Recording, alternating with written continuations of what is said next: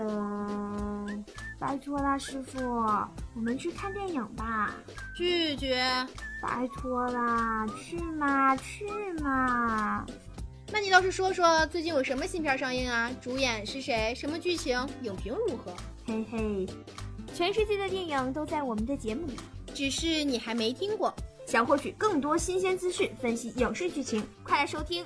拜托了，木卫。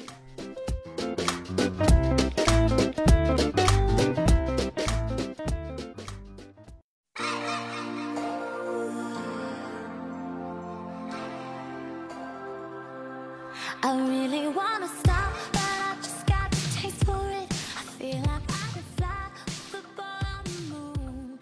世界的某个角落，总有什么能触动你的心灵？一个人，一本书，一部电影，还是一段音乐？Hello，大家好，这里是由大艺广播台凤凰之声为您带来的电影脱口秀节目，拜托了，Movie，我是包子。Hello，大家好，我是宋宋。那清明小长假一过呀，感觉天气呢也真的是日益变暖了，而且经过了这三天的调整呢，感觉心情也是超级的开心，可能也是跟这个假期出去玩了有关吧。那你的小长假有没有说出去玩一玩啊，或者去看看电影什么的呢？当然啦，我还特意去赶了一场首映，因为我对 X 的现身真的是期待到不行啊，一分钟都等不及了。那你看完之后就感觉这部电影？怎么样呢？我其实还没有看过，就是想听一听大家对他的评价吧，然后再决定，嗯，要不要去看一看呢？我觉得这部影片呐，让我发现了另一个苏有朋。怎么呢？因为苏有朋导演的这个电影真的是进步的飞快。嗯，就是说，因为我是东野圭吾的书迷嘛，然后这部电影对我来说就是原著党嘛，我就可能是原著党的一个代表。就是对于原著党来说，可能就是会感觉到，哇塞，这个画面的处理还有这个格调真的是超高。但是啊，就是在结尾的部分，因为跟原著有一些出入，然后拍的就是可能有一点点克制。嗯嗯，总体来说吧，给他一个七分好评。但是我觉得啊，就是如果抛开我不是东野圭吾的书迷不谈，就是我没看过这部原著的话，嗯，我觉得。应该这种波折呀，还有戏剧性的冲突，还有这种拍摄效果，我觉得给他打一个八颗星、九颗星也是不过分的。因为真的是这部电影真的是超级好看，超级好看。我在电影院里真的就就差跳起来了啊！不对，我已经跳起来了。虽然说我没有看过这部电影啊，但是从这部电影的就是预告的时候，再加上它现在已经上映来说呢，已经是非常非常的火爆了。那其实这种火爆程度呢，一点也不让人觉得意外。因为毕竟这部电影的话题度太高了，那不仅仅是这几位主演啊，还有这个东野圭吾的小说迷，更有苏有朋导演在上一部作品《左耳圈》的粉儿上来说，其实我们上一期也说了嘛，啊，说那个徐静蕾是苏有朋的有力竞争对手，但是如此一看哈，嗯，嫌疑人 X 的现身真的是赢在了起跑线上，而且不光是说有这些话题度来说吧，就是在这一段时间也是他也参加了很多，比如说综艺呀。或者是一些活动啊，都来宣传了一下他这部电影。所以无论我们在是刷微博，还是看电视，还是怎么怎么样，在各个地方都能看到他是他对这部电影的宣传。所以说这个也是非常怎么说呢，很溜啊。其实啊，本月的这个电影发展趋势也真的是十分的有趣的。没错，那在经过了两个月的沉淀之后呢，我们的国产片真的又是迎来了新一轮的爆发。就像我们刚刚还在说的，嫌疑人 X 的现身、绑架者，还有非凡任务的提档呢，都是给我们的四月开了一个超级好的开头。没错，除了华语片的这个发力，咱们这个四月呀，依然有很多的进口大片会重磅登陆内地院线了。嗯，其中啊，四月十四号上映的《速度与激情八》就最受影迷的期待。那该系列的上一部作品呢，就是《速度与激情七》。目前呢，仍高居内地史上进口片票房的榜首。那也不知道这部续集能否实现自我的超越呢？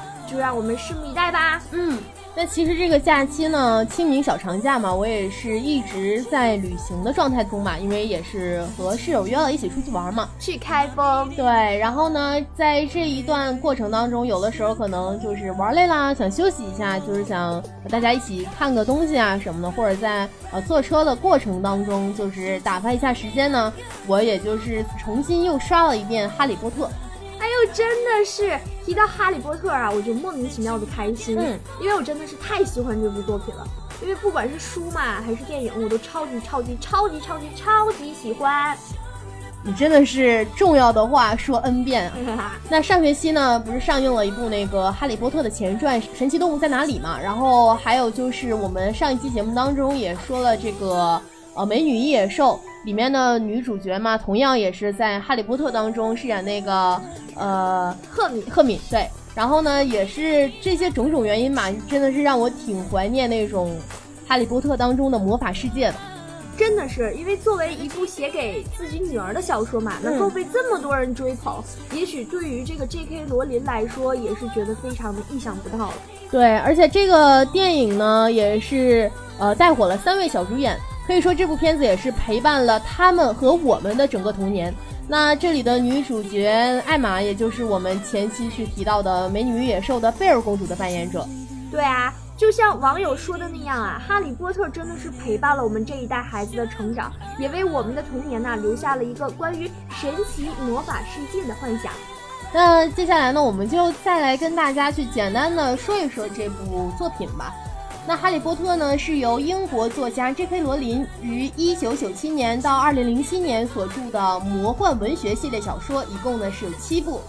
那其中的前六部呢，都是以霍格沃茨魔法学校作为主要舞台，描写的呢就是主人公，也就是这几个年轻的巫师学生哈利波特，在霍格沃茨前后六年的学习生活和冒险的故事。那第七本描写的呢，就是哈利波特在第二次巫界大战中，在外寻找魂器，并且消灭伏地魔的故事。因为我记得这部书全册一共是七本，嗯，但是。它的电影真的是非常的撩人，他拍了，我以为到第七部的时候就会结束了，然后我就满满的期待在那里等，结果我记得当时，我记得我当时是多大，反正很小，不是很大，然后就超期待嘛，就觉得哇塞，电影终于要上映了，终于要完结了，就那个时候，那个时候电影的概念还不是很明晰，对对对，因为那个时候。我还就是没怎么去看过电影的时候，对对对，就那个时候对电影的这种感觉不是很强烈。嗯，我那个时候就觉得，我说哇塞，我一定要去看，因为这个本书我都看过好多遍了。我说一定一定要去看。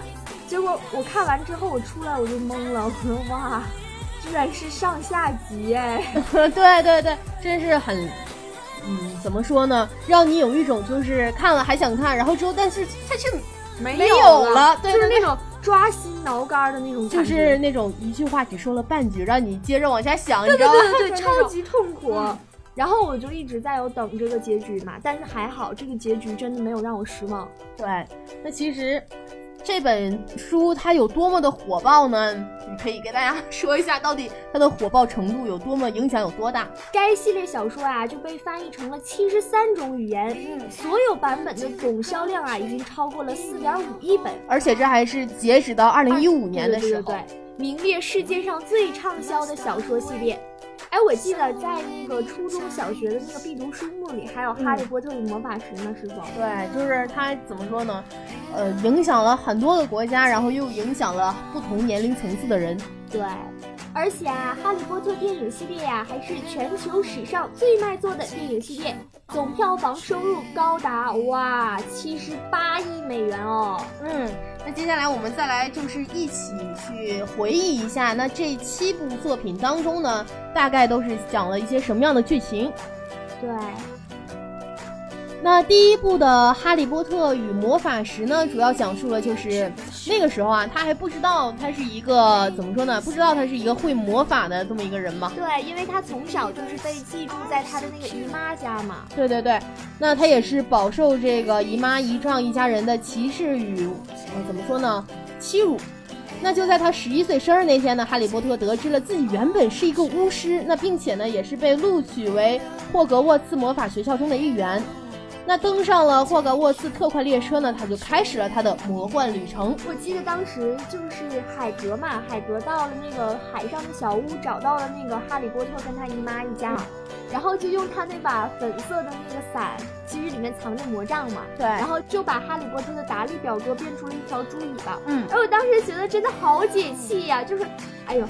真的早该如此，坏人就该恶人惩。对，真的是这样。那在接下来的过程当中呢，他也是怎么说呢？哈利波特也是呃认识了很多的小伙伴，并开始了他的魔法旅程。我记得最有趣的地方就是那个分院帽嘛，要给他们分学院，然后他就说说我觉得你很适合斯莱特林，因为他觉得他爸爸是格兰芬多的嘛，然后他觉得我也想要格兰芬多，然后他就跟分院帽说，嗯，我想去格兰芬多。然后那个分院帽就说：“那好吧，那你就去格兰芬多吧。”当时我就觉得就没有想到这里就是会是一个伏笔，但等到后几部的时候，他开始怀疑他的身份的时候，就是这个伏笔又被拿出来，这个引子就是没想到这是作者埋的一个梗。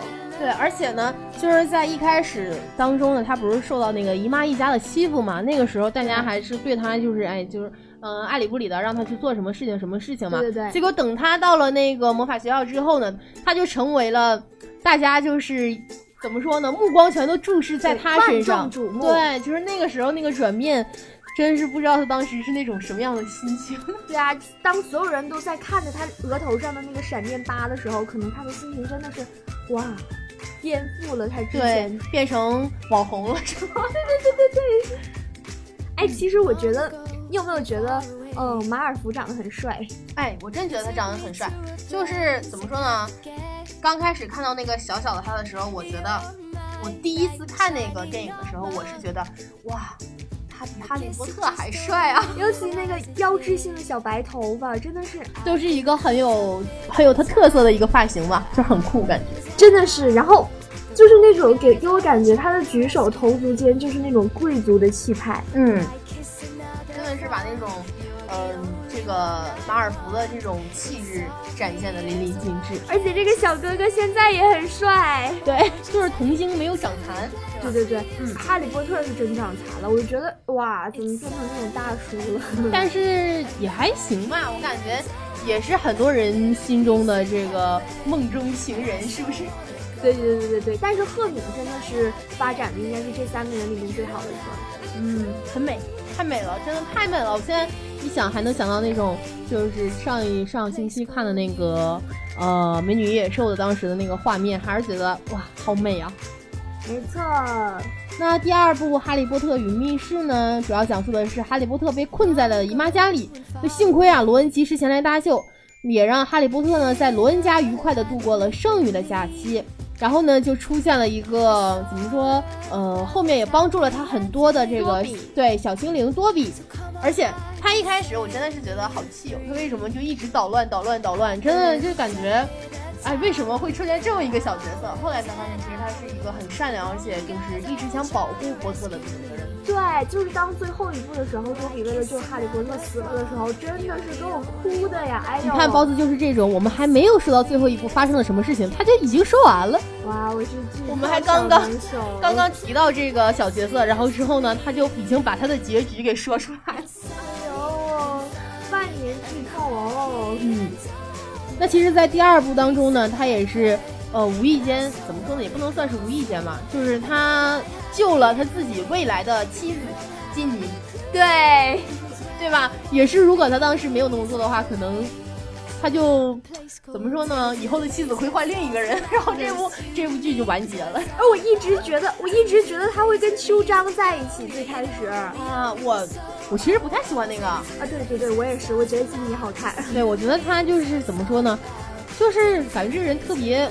用一个词来说，特别梗，就是傲娇。对，就是那种还感觉就没有什么太大的作用嘛。就是他既喜欢塞德里克，然后又喜欢哈利波特，真的是哎呦，算了，我觉得现在这样也挺好的。嗯，其实第三部开始啊，就是一个转变了，写的就是哈利波特与阿兹卡班囚徒。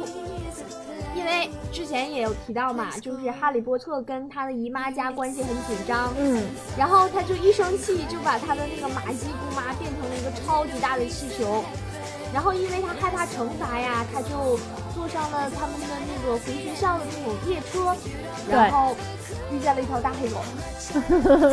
对，然后呢，他还遇见了一个他特别害怕的这么一种生物吧，就是摄魂怪。对他真的是，我记得后来他看到这个的时候，还是挺挺有心理阴影吧。我记得是什么时候来着？就是有一个那个鲁平教授啊，鲁平教授，他上课的时候就是可以那个召唤出自己害怕的东西，最害怕的东西是吧？对对对，对他召唤的就是那个摄魂兽嘛，因为他害怕。对对对，然后也是陪他练了好多遍。哎，我记得当时那个口令，滑稽滑稽。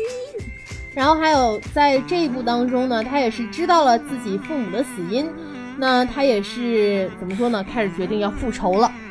对，其实这部影片呢多了两个人物，一个就是他爸爸的生前好友，嗯，小天狼星也是他的教父。对，然后还有一个好友呢，就是这个鲁平教授，他们两位跟他爸爸其实就是当年的一个。小团体嘛，对挚友一样的存在。对，也后来呢，也是他们也是帮助哈利波特完成了很多的事情。嗯，那在第四部当中呢，就是他开始做了一个诡异的梦了。其实，其实后几部我觉得写的就没有前几部好了。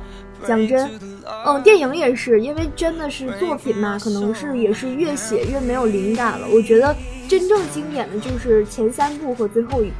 那后几部呢，也就是霍格沃茨的这个学院呢，受到了一次严重的侵害。那也是哈利波特与伏地魔之间黑暗与正义的战斗已经开始了。其实说到这个哈利波特系列啊，我就一直一直就觉得有一件事情非常的饱受争议。嗯，因为有人就质疑说，J.K. 罗琳的这部系列系列的这个电影还有系列的书籍作品，涉及到呢就是。过于商业化，怎么说呢？嗯，我记得在我艺考的时候也有这个辩论题。嗯，就是怎么说呢？因为最开始，J.K. 罗琳写这本书的目的是为了写给女儿的读物。嗯，所以我们有目共睹，第一部《哈利波特与魔法石》是非常非常非常成功的一部作品。嗯，然后也是被收录在这个中小学必读篇目中的第一本，也是唯一的一本。但是自从他知道了他这个很受欢迎之后，他就开始写第二本、第三本。我们有目共睹，前三本很好，非常好，但是都达不到第一本的高度。而且尤其从第四部开始，四五六几部，可以说就是我感觉这个故事很支离破碎，而且还有点自圆其说。我觉得其实这个人可以不用这么惨，或者是这个人有些故事情节设计的没有必要。嗯。就是这种让你觉得他是在为了圈钱而写作，但是可能是有这么一个方面的存在吧。因为怎么说呢，一旦你受到了这个很多人的关注之后，你可能就会有这样的想法，就是我是不是也要用我能做的事情，就是为我自己做一点，对吧？就可能他后来的想法就不仅仅是在嗯对女儿的这个。服务上面了，对吧？对对对，就已经不是很单纯的为了写一部作品而写一部作品。但是不管怎么说呢，J.K. 罗琳的这七部小说也是，嗯，这个小说的出现也是给我们带来了很多嗯影响吧。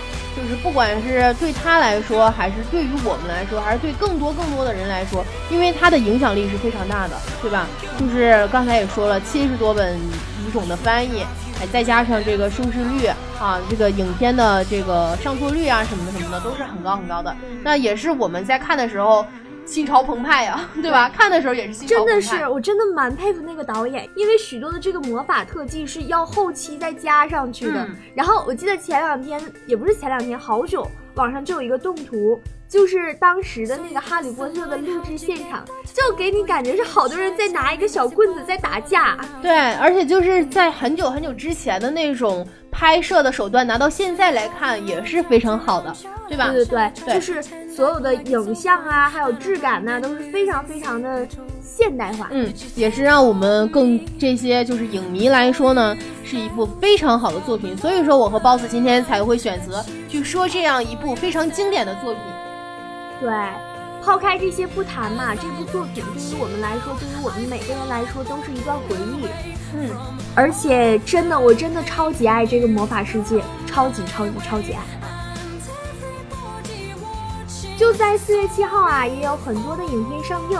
像攻壳机动队、麦兜当当伴我心、一念无名、鸡飞狗跳、海角有个五定式、惊悚小说、六月与弓箭等等。那在这个月呢，我最期待的电影，可能也是大家最期待的电影呢，就是《速度与激情八》和周冬雨还有关智耀、张孝全主演的《指甲刀人魔》。哎，这个预告真的超级暖心哎，是吗？那么如果呃，那我们看过了之后呢，也可以再跟大家讲一讲这部电影。对对对，因为我去看这个 X 的现身的时候，然后那个宣传板上就一直在播放这个宣传片，真的觉得这部好暖哦。虽然名字有点奇怪，那也希望接下来上映的这些影片呢，能够带给我们不一样的惊喜。也希望咱们的这个国产影片呐，能够一举打破外来影视的这个入侵，能够取得一个好的票房。那好了，今天的节目到这里就要跟大家说再见了。如果你有什么想要了解的电影，或是想跟我们讨论的话题，欢迎在大义广电的微信平台公众号上给我们留言哦。节目的最后呢，依然是一首好听的歌曲。那我们下周四晚与您不见不散，拜拜，拜拜。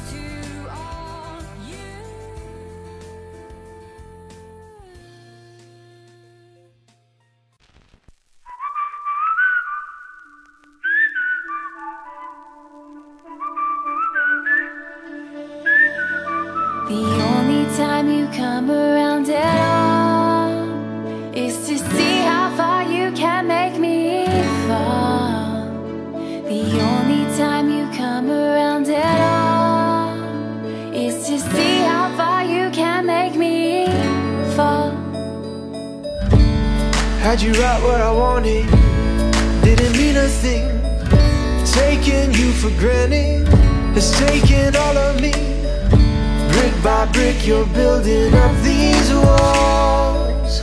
But then I come around to watch you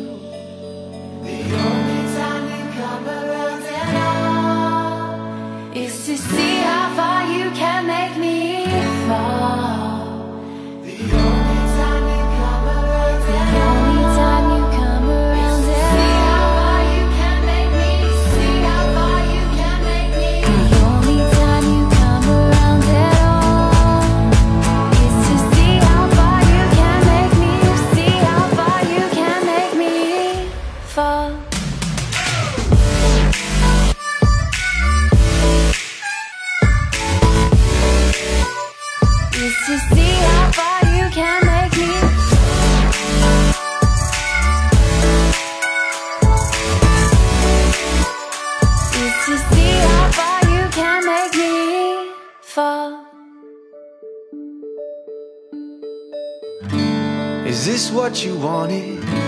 Cause I'm losing sleep. This place is haunted. I hear you calling me Breaking promises I can't recall. I come around just to watch you. And when I think about it It's killing me Knowing what I want was right in front of me by brick you're tearing down these walls. I come around just to watch them. The